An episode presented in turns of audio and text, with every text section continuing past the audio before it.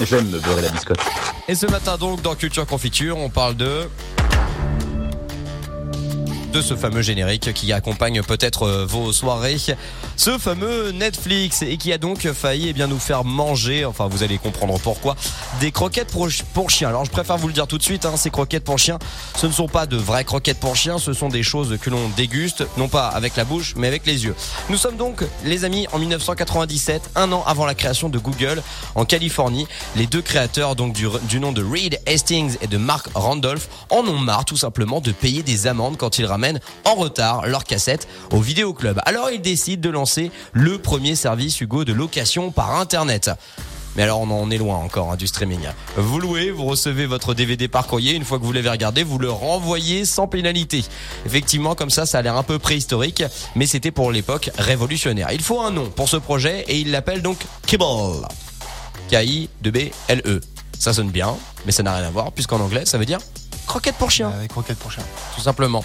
Alors il cherche un autre nom, il pense à Replay, Send2, à Luna, à DirectPix, mais il n'y a rien qui les emballe vraiment. Alors ils se rabattent sur quelque chose de plus basique. Cela ne plaît pas euh, forcément à leurs, à leur, euh, comment dire, à leurs investisseurs de base. Ils prennent donc Net, comme les films, et en langage populaire américain, euh, bah ça se dit Flix. Donc ils appellent ça Netflix. Dix ans plus tard, leur site devient évidemment la plateforme de streaming la plus connue à l'heure d'aujourd'hui. Pas forcément la plus regardée aujourd'hui avec euh, Disney Plus entre autres qui et, Amazon Prime qui les concurrence.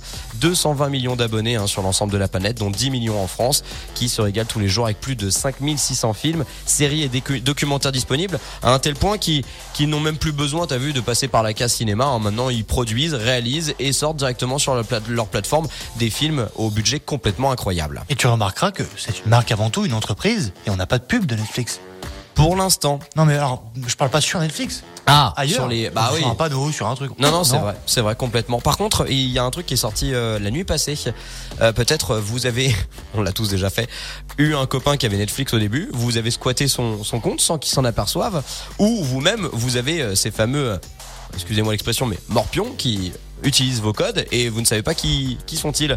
Bien depuis hier soir, vous pouvez donc à présent voir où sont les connexions de votre compte, savoir si euh, voilà votre ancien collègue Jean-Claude à qui vous aviez dépanné le temps d'une soirée des codes mais finalement qui s'est jamais déconnecté. Vous allez le voir, il y aura la géolocalisation, vous saurez d'où ça vient, il y aura l'adresse IP et vous pourrez choisir de les déconnecter à distance.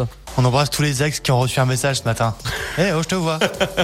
c'est très facile à utiliser, c'est sur les smartphones et également sur euh, les PC portables. Voilà pour Netflix donc qui se nomme Netflix ainsi. 6h 9h30